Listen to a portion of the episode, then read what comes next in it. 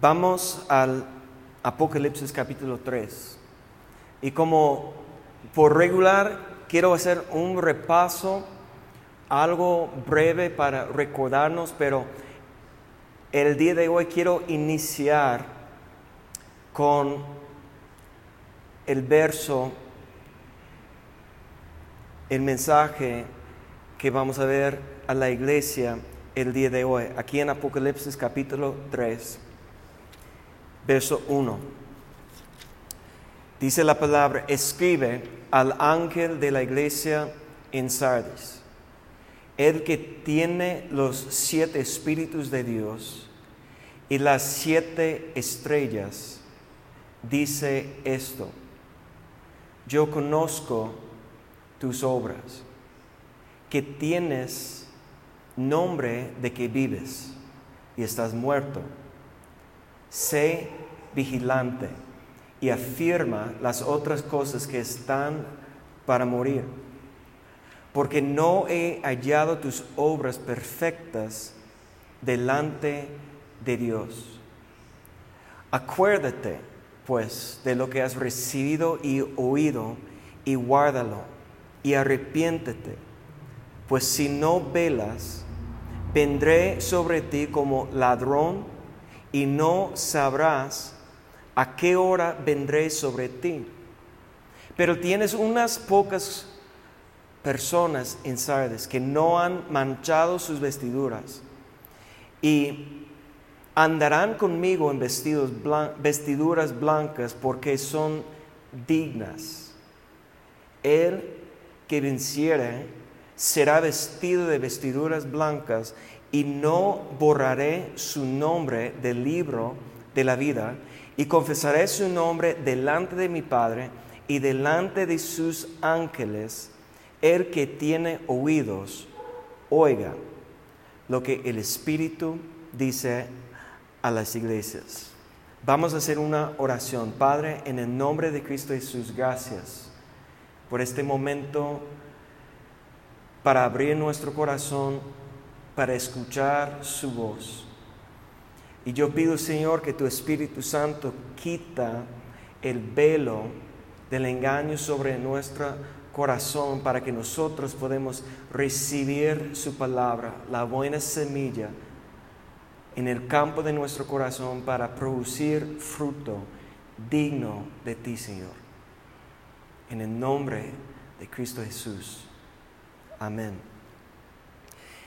Esos versos es el siguiente mensaje a las siete iglesias. Ese mensaje fue escrito a la iglesia de Sardis, pero lo que sabemos, Jesús está diciendo a cada una de las iglesias, si eh, lo que dice el último verso, lo que apenas leímos, dice, el que tiene oído, oiga lo que el Espíritu dice a las iglesias. Entonces, cada mensaje que estamos estudiando, lo que tenemos que ver y lo que vimos en lo que leímos esos versos, que aun cuando está pronunciando un juicio, después de juzgar sus obras y después de decir que tengo contra ti, dice al final que hay pocos que tienen sus vestiduras blancas, sin mancha. Entonces lo que podemos entender es que cada mensaje no está hablando solamente a una iglesia regional o una iglesia local, sino es un mensaje para las iglesias. Es lo que dice Jesús a cada una de las iglesias. El que tiene oído, oiga lo que el Espíritu dice a las iglesias. Pero precisamente lo que, lo que Jesús está diciendo, eso ahora va a manifestar en nuestro entendimiento por qué Él está diciendo eso cada vez que está hablando a cada una de las iglesias. Oiga, si ves ese mensaje. Vamos a leerlo desde verso 2. Apocalipsis, perdón, Apocalipsis capítulo 3, verso 1, cuando dice Jesús, yo conozco tus obras, que tienes nombre de que vives y estás muerto. Está diciendo que tienen obras, su reputación, su reconocimiento en el mundo es que son una iglesia viva, que sus obras son obras de Dios, que ellos supuestamente están haciendo la voluntad de Dios. Pero cuando Dios, cuando Jesús, ¿quién es el juez? Según Juan 5:22, Jesús es el juez. ¿Por qué Jesús es el juez? Porque Él es como es nuestro mediador entre Dios y nosotros. Él es el sumo sacerdote. Él como, como vino y vivió como un ser humano, la palabra dice que Él puede entender nuestra debilidad. Es por eso que Dios escogió Jesús para juzgar a las iglesias y el mundo según la verdad, porque Él entiende las tentaciones, Él entiende la debilidad del ser humano y es por eso que Dios escogió Jesús para ser el juez. Es Jesús que está hablando y diciendo, yo conozco tus obras que tienen nombre vivo, que están vivo, que vives, pero está muerto. En otras palabras, el cuerpo de Cristo tiene ánimo, están moviendo, están haciendo obras. Pero no sé si ustedes recuerdan, cuando estábamos estudiando Santiago, y quiero que vamos a leerlo una vez más, es, impresionante como, como mi mente, mi espíritu sigue recordando el estudio anterior que que tiene tanta revelación que estamos viendo aquí también en la enseñanza de Jesucristo en Apocalipsis. Santiago capítulo 2, verso 26 dice así, porque como el cuerpo sin espíritu está muerto, así también la fe sin obras está muerta. Pero mira la, primera frase, el cuerpo sin espíritu que dice, está muerto. La iglesia es el cuerpo de Cristo. Y aun cuando la iglesia tiene movimiento o tiene obras, las obras son obras muertas. ¿Por qué? Ya no tiene espíritu. Y yo he dicho cada semana, que, la forma, la manera que Jesucristo está dando la revelación de sí mismo en los primeros versos, en el primer verso a cada una de las iglesias, vamos a ver otra vez verso 1 para ver la revelación, cómo Jesús está revelando a sí mismo a la iglesia. Mire lo que dice, escribe al ángel o el mensajero, o en otras palabras, escribe al ministro de la iglesia en Sardes. Así dice Él, que tiene los siete espíritus de Dios y las siete estrellas. Ahora, yo quiero recordarles quiénes son las estrellas. Jesucristo reveló eso en Apocalipsis capítulo 1, verso 20, cuando dice, el misterio de las siete estrellas que has visto en mi diestra, y de los siete candeleros de oro.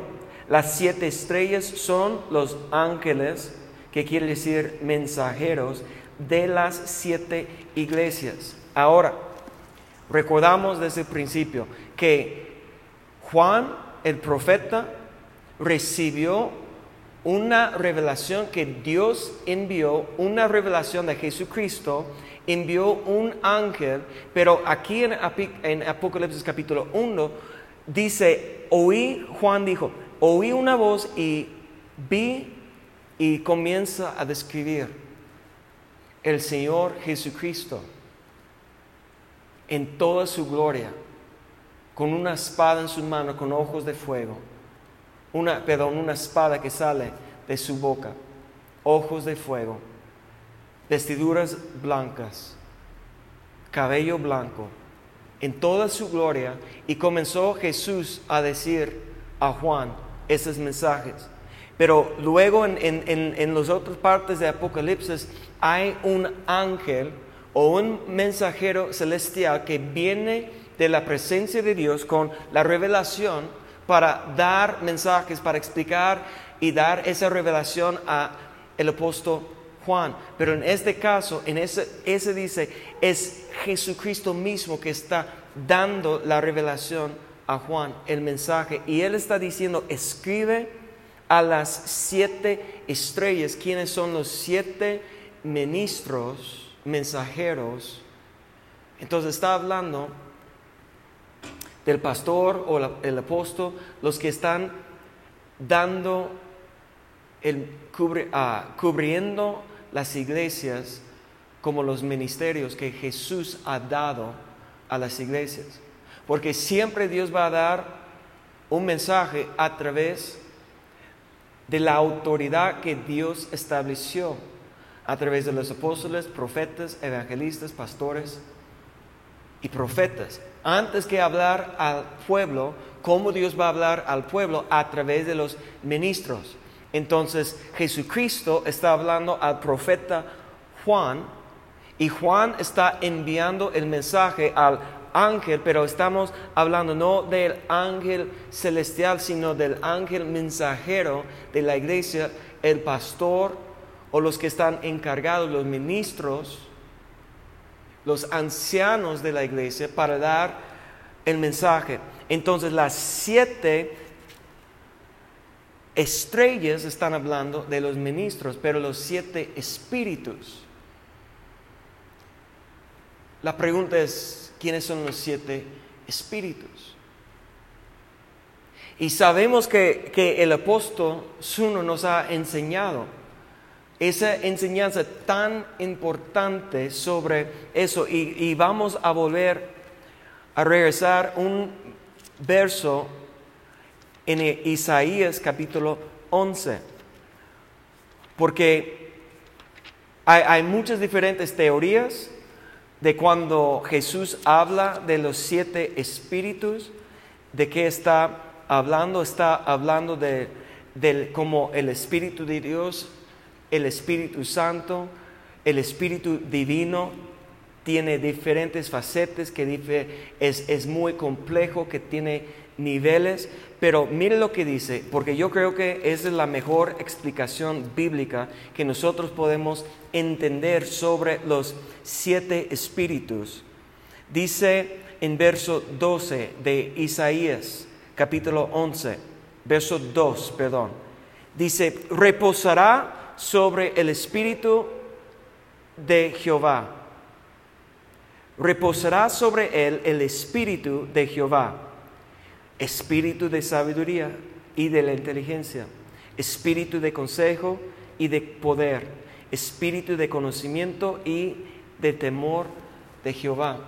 Y si, si cuentas, aquí hay siete espíritus. El primer espíritu que habla, el espíritu Jehová, ese es el espíritu divino, el espíritu de Dios, espíritu de Cristo, espíritu divino, que es el comandante de todos los espíritus que Dios ha creado para hacer su obra. Dios es espíritu. Esa fue una revelación. Jesucristo dio en Juan capítulo 4 cuando dijo, Dios es espíritu. Y para adorar a Dios nosotros tenemos que adorar a Dios en espíritu. Nosotros solamente podemos conocer a Dios en espíritu. La carne no aprovecha para nada. Los deseos, el pecado, la debilidad, la contaminación de nuestra carne solamente puede estorbar a nosotros los dolores, angustias, emociones, todo lo que nosotros sentimos en el cuerpo solamente puede estorbar a nosotros de llegar a conocer a Dios en espíritu y en verdad. Pero cuando Jesús aquí en Apocalipsis está revelando a sí mismo, antes de decir a la iglesia que están muertos o está muerto, ¿qué dice? Que el que tiene los siete espíritus de Dios y las siete estrellas. Entonces los espíritus de Dios están con Cristo. Porque sabemos que hay perfecta unidad. Padre, Hijo, Espíritu Santo. El Espíritu Santo se llama también el Espíritu de Cristo. Porque y Él comanda, Él manda los otros espíritus. Espíritus de sabiduría, inteligencia, conocimiento, poder, temor de Jehová, consejo. Todos los otros espíritus son enviados sobre, ah, bajo, perdón, bajo la autoridad del Espíritu Santo. El Espíritu Santo obra a través del verbo, a través de la palabra. Cuando el Padre da la palabra que representa a Jesucristo, es cuando el Espíritu Santo va a hacer la obra. Ahora, ¿cuántos recuerdan que Jesús dijo que mis palabras, están en Juan capítulo 6, mis palabras son vida y espíritu. Entonces la palabra de Dios es espíritu que da vida.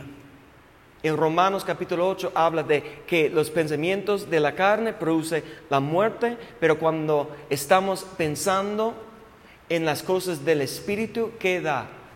Vida. Y lo que, como dije en el principio, que no vamos a hacer un repaso ahora sobre todo lo que hemos estudiado, pero ahora quiero comenzar a recordarles.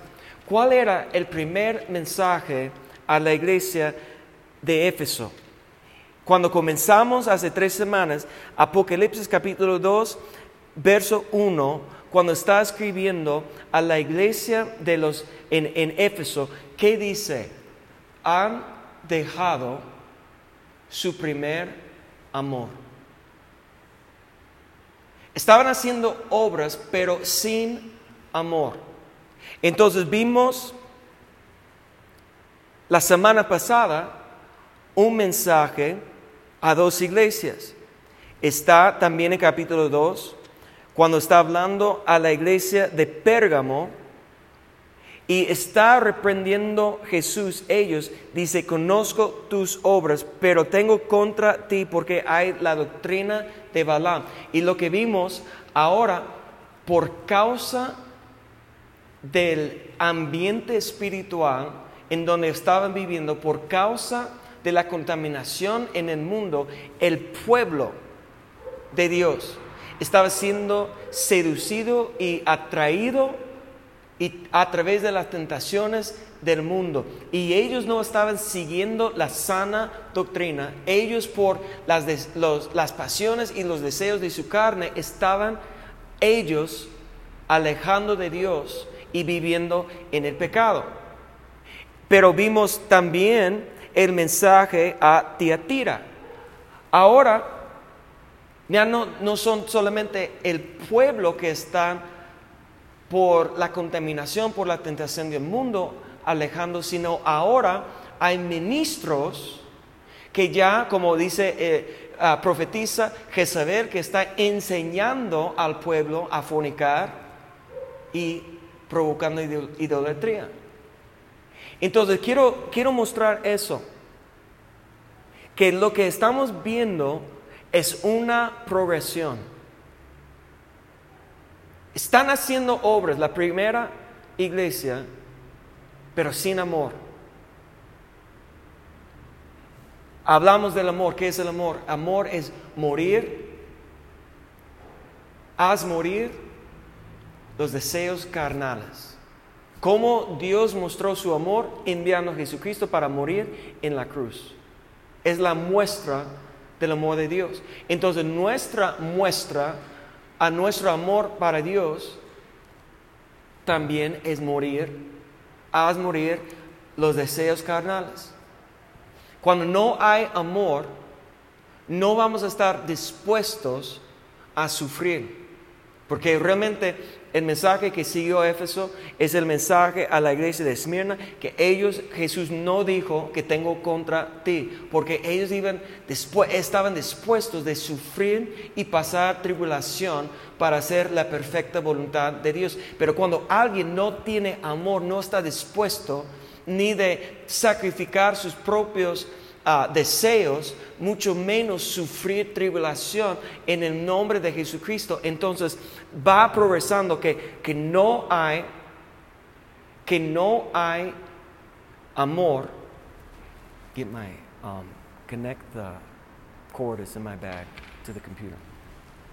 No hay amor y eso nos lleva a una vida carnal, eso nos lleva a vivir una vida de la carne, una vida en pecado, y eso va a producir toda la manifestación del pecado en el pueblo. Y cuando el pueblo comienza a vivir en, la, en el pecado, es cuando ya, porque ellos quieren escuchar un mensaje que, no va a reprenderles, que no va en contra de sus deseos, ahora va a abrir la puerta para ministros falsos, falsos profetas, para comenzar a enseñar las iglesias en engaño, que va, tarde o temprano, va a producir la muerte. No sé si están viendo, cuando estamos jugando iglesia, haciendo obras, pero sin amor, nos vamos a comenzar a vivir por las cosas carnales, deseos carnales. Y nosotros ya vamos a abrir nuestro corazón al engaño de los falsos profetas que va a producir la muerte. ¿Qué es la muerte? No estamos hablando de la muerte física, estamos hablando de la muerte espiritual como hemos mencionado, el día que Adán y Eva comieran del fruto del árbol, Dios Jehová declaró que iban a morir en aquel día. Pero Adán vivió 939 años. ¿Murió aquel día que, que, comió? ¿Sí o no? Pues la respuesta es físicamente no murió, pero murió espiritualmente. ¿Por qué? Porque Dios con la espada de fuego echó fuera el hombre y puso un ángel con la espada de fuego para que no pueda regresar para comer del árbol de la vida. En otras palabras, no tenían vida, fueron echados fuera de su presencia, nunca comieron del árbol de la vida, estaban separados de la presencia de Dios y ya no tenían vida. Físicamente el cuerpo tenía ánimo, pero sin espíritu, muerto, separado. ¿Y cuál es lo que dice Jesús? Es, interesante la traducción aquí en español y es diferente de la traducción verso 2 de capítulo 3, es diferente la traducción en inglés. Y siempre cuando hay una diferencia, tenemos que pensar por qué hay una diferencia. En, en español dice, sé vigilante. En, en inglés dice así, despiértate.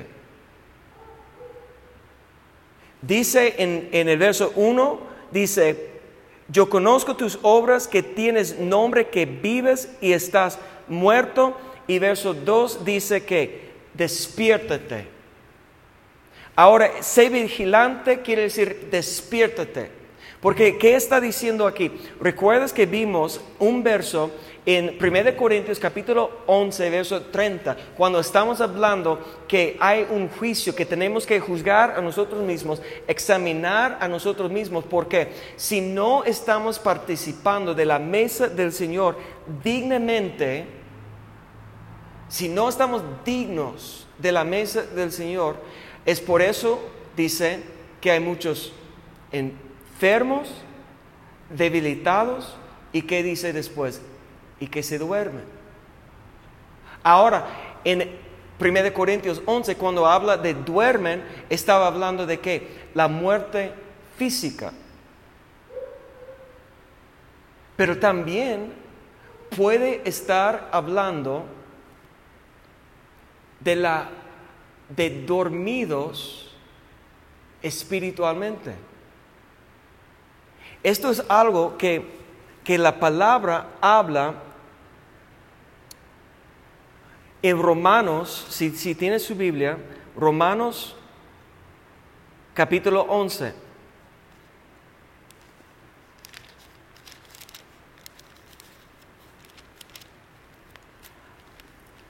En Romanos capítulo 11, verso 8, dice, como está escrito, Dios les dio espíritu de estupor, ojos que no vean y oídos con, no, con que no oigan hasta el día de hoy.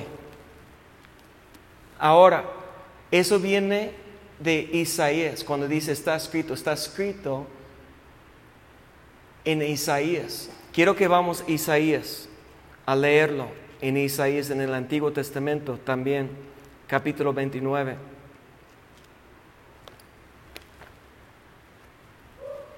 Mire lo que dice en Isaías capítulo 29, lo que Romanos dice, espíritu de estupor. Mire lo que dice, porque está usando el pasaje, el verso aquí en Isaías 29, verso 10. Porque Jehová derramó sobre vosotros espíritu de sueño. Lo que se llama en el, en el, en el Nuevo Testamento, en Romanos, espíritu de estupor, en el Antiguo Testamento se llama espíritu de sueño, que está produciendo que, que la iglesia o el pueblo de Dios están dormidos espiritualmente están dormidos. Y eso es la muerte. Hay una separación, que hay un engaño en su corazón. Mire lo que Jesús habló de eso también en Mateo capítulo 13. Vamos a Mateo 13, verso 14. Mire lo que dice. Dice, preguntaron los, los, los discípulos a Jesús, ¿Por qué estás hablando en parábolas? Sabes que el pueblo, la multitud no entienden las parábolas y Jesús está respondiendo, explicando por qué Él habla en parábolas. Dice aquí en verso 14, de manera que se cumple en ellos la profecía de, Isaías, que dijo, de oído oiréis, pero mira, no entenderéis. Y viendo veréis, y no percibiréis, porque el corazón de este pueblo se ha engrosado y con los oídos oyen ah, pesadamente y han cerrado sus ojos para que no vean con los ojos y oigan con los oídos y con el corazón entienden y se conviertan y, se, y yo los sane. Entonces lo que pasa es por causa de la progresión que estamos viendo, que estamos haciendo obras religiosas, pero sin amor. Eso está provocando el pueblo vivir en pecado, que está abriendo la iglesia a ministros falsos que están enseñando doctrinas de demonios. Ahora está produciendo un sueño espiritual, un muerte espiritual, una separación, que el corazón ya físicamente estamos escuchando la palabra de Dios, los ministros están usando la Biblia, pero incorrectamente, que no tiene vida porque no tiene espíritu. y no está produciendo vida en los demás. Están oyendo, pero olvidando lo que dice la palabra, porque el corazón no entiende, porque ahora el corazón de nuevo es duro. Dice su, su corazón engrosado, ya es duro, como piedra. Y es un proceso, que hemos visto el proceso en los mismos discípulos de Jesús. Hombre de poca fe, ¿por qué afanáis? Hombre de poca fe, ¿por qué tienes temor o miedo? Hombre de poca fe, ¿por qué dudaste? Hombre de poca fe, ¿por qué racionaste? ¿O tienes ese pensamiento dentro de sí? Estás razonando. Y después dice, generación perversa y incrédulo. Incredulidad es una condición del corazón cuando ha engrosado, cuando ya, cuando ya de nuevo es duro. Es un proceso. Dejando el primer amor, viviendo en pecado, abriendo nuestras iglesias a las enseñanzas de falsos profetas, está produciendo el espíritu de estupor, espíritu de sueño, un sueño profundo que es muerte espiritual. Mira, regresamos. Dice, sé vigilante o despiértate y afirma las otras cosas que están para morir. Entonces nosotros tenemos que despertar, tenemos que comenzar a vigilar nosotros, y vigilar, estamos hablando de, de guardar el corazón. Porque el problema está en el corazón. El corazón ya está duro. El corazón no entiende. Eso es lo que Jesús explicó. Cuando dice, el que tiene oídos para oír, oigan, es porque el corazón, el corazón está recibiendo el mensaje. El que no tiene oídos es porque ya el corazón está duro y la palabra no está penetrando. Y, nosotros tenemos que estar vigilando quién está, como en, aquí estamos leyendo en Mateo capítulo 13, el, el, el diablo viene para arrebatar, para robar la semilla que estaba sembrado. O los afanes son como espinos ahogando el fruto. Eso es nosotros. La cosa más importante es que tenemos que guardar nuestro corazón, porque de ahí mana la vida. Y cuando dice que hay, está muerto, es porque no hay vida. Porque no hay vida, porque no hay espíritu. Los espíritus, los siete espíritus están con Cristo, pero no están viviendo en el corazón de la iglesia. No están morando los espíritus, espíritu de Jehová, de sabiduría, de inteligencia, de consejo, de de, poder del temor de Jehová, no está reposando sobre la iglesia la unción del Espíritu Santo, entonces tiene nombre que vive, pero está muerto, porque no hay espíritu, que no hay vida. Tienen obras religiosas, pero no hay vida. Yo estaba meditando y pensando sobre eso, cómo me gustaría unir otro mensaje, pero, pero quiero cuidar el tiempo que tenemos aquí en, en, esa reunión virtual, para que no dar más que puede entender, porque yo sé que son mensajes que, que, que nosotros tenemos que pensar y meditar para entender. Me gustaría hablar de la del siguiente iglesia, pero voy a hablar solamente de ese mensaje de Sardes. ¿Qué es lo que tenemos que hacer?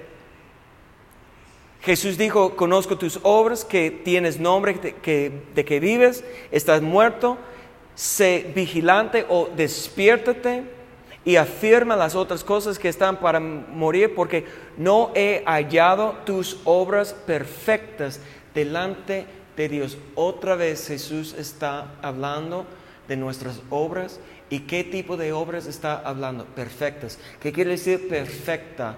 Madura. Que estamos creciendo, que estamos avanzando.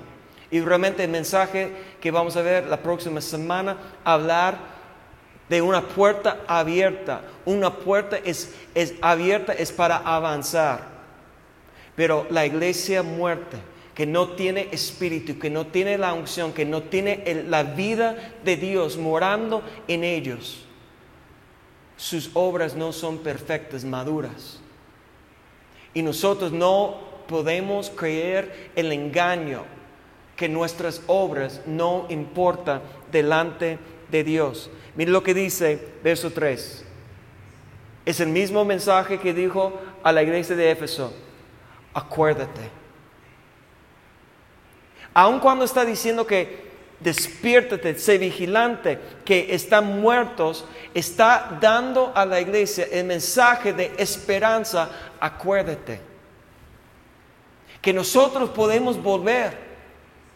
Podemos volver en sí como el hijo pródigo que se fue de lejos y malgastó todos sus bienes en cosas del mundo. Pero dice la palabra, volvió en sí. Recordó que en la casa de su padre aún los siervos tienen pan. Y fue para arrepentir. ¿Y qué está diciendo Jesús? Acuérdate pues de lo que has recibido y oído y guárdalo y arrepiéntete. Entonces, mira, hay cuatro cosas aquí. El mensaje que estoy predicando a través de la palabra de Dios, cada persona que está escuchando tienes una opción. Tienes la opción recibir o rechazar la palabra. Esa palabra no es para mí.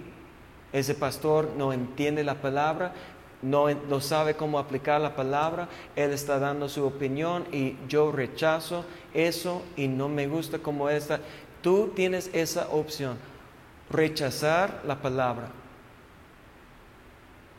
Pero cada vez que rechazamos la verdad de la palabra de Dios, estamos haciendo más duro cada vez nuestro corazón y estamos muertos. El espíritu de estupor está bloqueando el entendimiento. Los ojos del corazón no son alumbrados con entendimiento de la palabra y la voz y la voluntad de Dios en nuestra vida. Pensamos que estamos bien porque estamos engañados. Para arrepentir tienes que recibir la palabra. Pero rechazar la palabra, no me juzgas. Tú no puedes juzgar a mí. ¿Quién eres? Jesús dijo que no debes juzgar a los, a, los demás. Cada vez que rechazamos la palabra de la verdad, cuando Dios está intentando mostrar a nosotros la condición actual de nuestro corazón y rechazamos la palabra, ¿qué estamos haciendo? Haciendo más fuerte el espíritu de estupor, el espíritu de sueño profundo, estamos muertos. La primera cosa es recibir la palabra, oír. Oír es una función del corazón para entender. No estamos hablando del oído físico, estamos hablando del oído del espíritu, del corazón. Cuando recibimos la palabra, Dios reconozco que a través de la palabra, a través de su mensajero, a través de su ángel, estás hablando a mí para edificar mi vida, para volver a ti. Ahora puedo oír, ¿qué quiere decir? Entender lo que el Espíritu está diciendo. Y la tercera cosa, guárdalo o en otras palabras, obedece. Poner por obra lo que Dios está diciendo. Y dice al final, arrepiéntete. arrepiéntete. Pues si no velas, verso 3, vendré sobre ti como ladrón y no sabrás a qué hora vendré sobre ti. Déjame decirte, hermanos, que la iglesia, la novia de Cristo, que está velando y preparado y tiene su vestidura blanca, sin mancha, no está en la oscuridad, no, está, no son hijos de la oscuridad, de las tinieblas, son hijos del día, hijos de la luz y tienen conocimiento, conocen los tiempos y las señales de los tiempos. La venida del Señor Jesucristo no vendrá sobre los hijos de la luz como un ladrón en la noche. Esa es parte del juicio de los que son hijos de desobediencia, hijos del diablo, hijos que son hijos de la ira de Dios, que van a estar bajo la ira de Dios en los postreros, los finales, los últimos tiempos, en el día del Señor, pero para los escogidos que están velando, diligentes, vigilando, despierto, con vida del Espíritu, Dios va a proteger en una manera sobrenatural y Dios va a dar conocimiento para que no es una sorpresa, es lo que dicen tesalonicenses. Y aquel día no vendrá sobre ti como un ladrón en la noche, pero los que son engañados, muertos, con el espíritu de estupor, espíritu de sueño profundo, eh, la venida, el día del Señor dice que vendré sobre ti como ladrón y no sabrás a qué hora vendré sobre ti. Pero mira, aquí dice en verso 4, pero tienes unas pocas personas en Sardes que no han manchado sus vestiduras y andarán conmigo en vestiduras blancas porque son dignas. Son dignas. Efesios capítulo 5 habla de la novia que el matrimonio es un misterio que habla de una, una parábola de Cristo, Cristo y la novia, que Cristo quiere lavar su novia con agua pura. Pero también en Efesios 4.1 dice, andad, andad como es digno. Debemos andar Sabemos que no somos dignos porque hemos pecado, que no somos dignos porque hemos fallado, somos seres humanos débiles.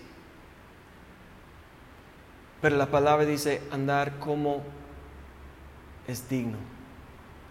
Y por la sangre preciosa y por la obra del Espíritu Santo en nuestras vidas, y cuando nosotros recibimos la palabra, oímos o entendemos la palabra y guardamos o obedecemos la palabra, ese es arrepentimiento. Eso es lo que va a, producir arrepentimiento en nosotros. Ahora estamos recibiendo el agua pura de la palabra, limpiando nuestras vestiduras. Ese mensaje estamos viendo la progresión. Si estamos haciendo obras, pero no por amor,